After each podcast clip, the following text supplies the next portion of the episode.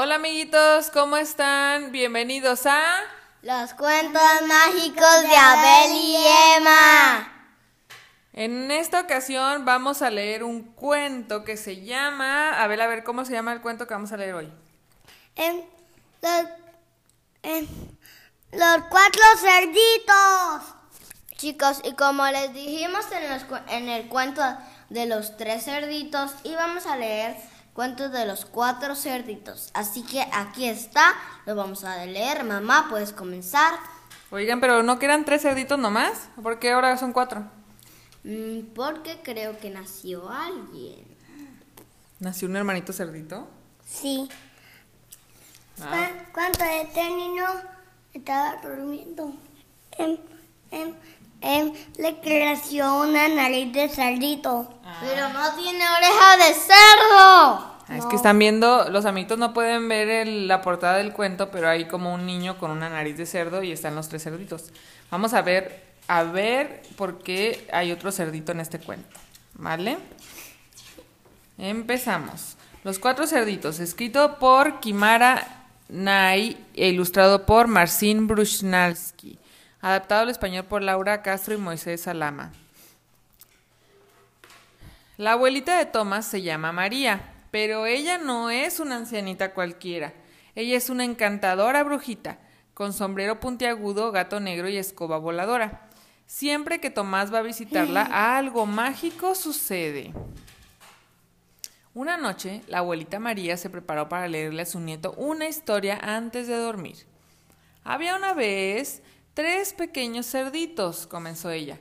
Ay, esa historia ya me la sé, dijo Tomás, y es muy aburrida.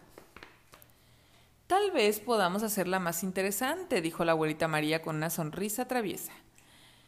Y empieza a decir, transporta a Tomás dentro de la historia, pues él dice que ya se la sabe de memoria. Y lanzó el hechizo. Tomás aterrizó frente a tres casitas. Una estaba hecha de paja, otra de ramitas y la última de ladrillos. ¡Soy un cerdito! exclamó Tomás. Mi abuelita me metió en la historia mágicamente. Debo advertir a los tres cerditos sobre el lobo feroz. El cerdito de la casa hecha de paja estaba preparando el té. Tenemos que irnos, exclamó Tomás. El lobo ya viene. Ay, no te preocupes, dijo el cerdito. No podrá entrar a mi casa. De pronto, alguien tocó la puerta. Sé que estás ahí, cerdito. Déjame entrar, gritó el lobo. Ni por todo el lodo y las trofas del mundo, respondió el cerdito. Entonces soplaré y soplaré y tu casa destruiré, rugió el lobo. Sin embargo, mientras el lobo respiraba profundamente, Tomás vació un bote de pimienta por la ventana. ¡Achú! estornudó el lobo al inhalar la pimienta. No importa, gruñó, me comeré a tus hermanos. ¡Muajajajajaja! Tenemos que avisarles, exclamó el cerdito. El hermano que vivía en la casa hecha de ramitas no creyó que el lobo podía lastimarlos. ¡Ay, el lobo no podrá destruir mi casa soplidos! dijo. Sí que puede, aseguró Tomás, pero no se preocupen, tengo un plan.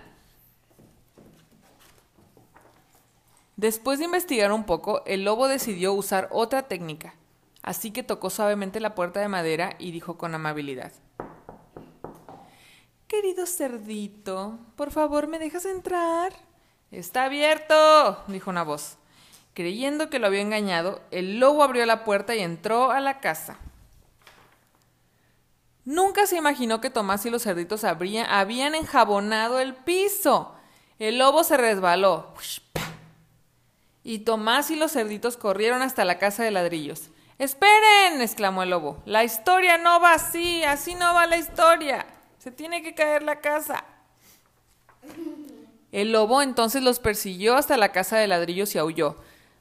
Déjenme entrar. ¡Aú! Sin embargo, Tomás sabía que ahora sí estaban a salvo. ¿O qué? preguntó el niño. ¿Vas a tirar la casa soplando o qué? Oye, ¿cómo sabes eso? preguntó el lobo enojado. Y luego sopló y sopló.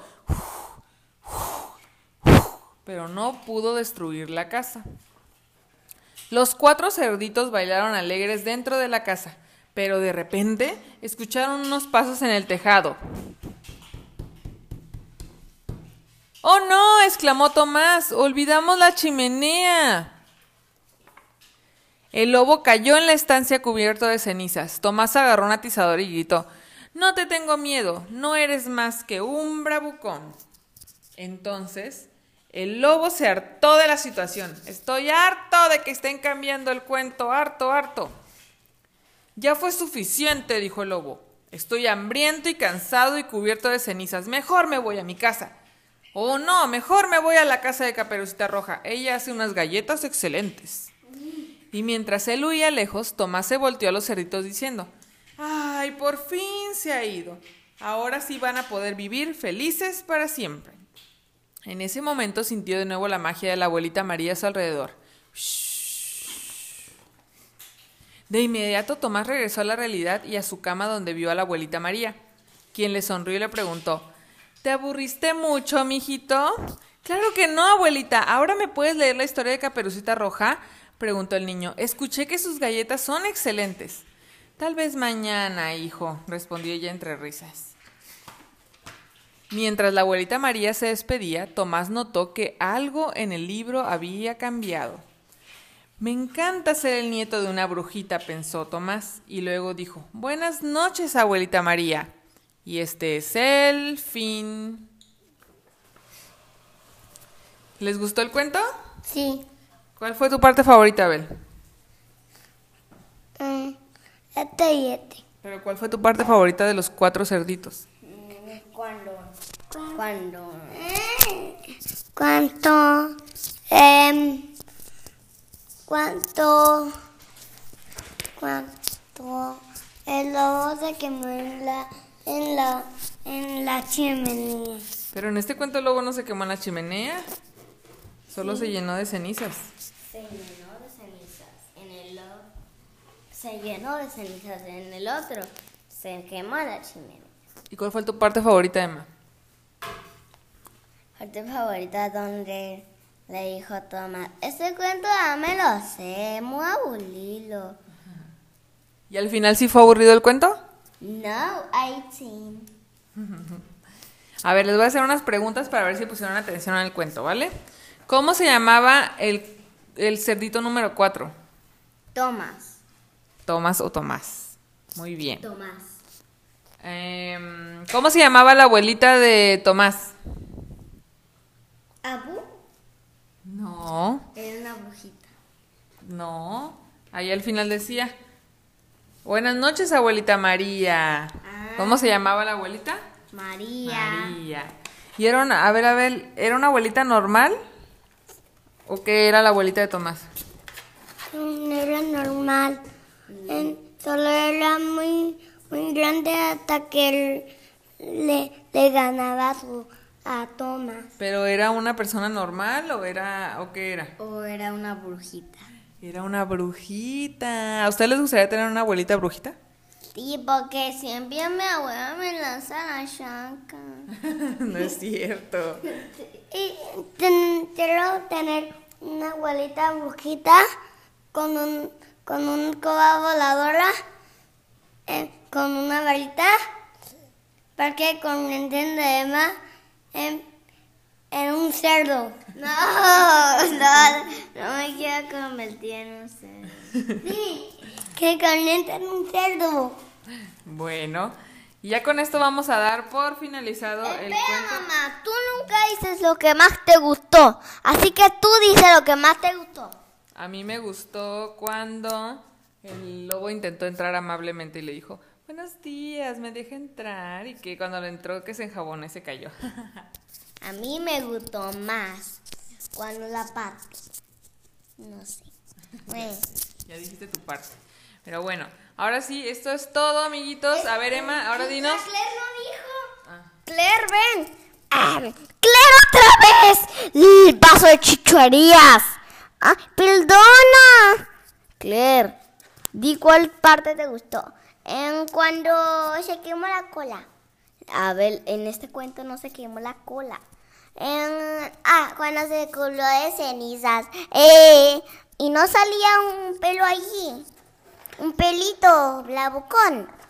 Mm, creo que no, Claire. Vamos a ver, Si mamá nos trae más cuentos, vamos a ver si hay uno de un perrito, ¿ok? Ok. Muy bien, Claire. Tú estabas jugando, por eso no pusiste atención aquí al cuento. A ver, entonces dinos, Emma, ¿dónde nos pueden escribir los amiguitos si quieren mandarnos un mensaje o decirnos qué cuento leen?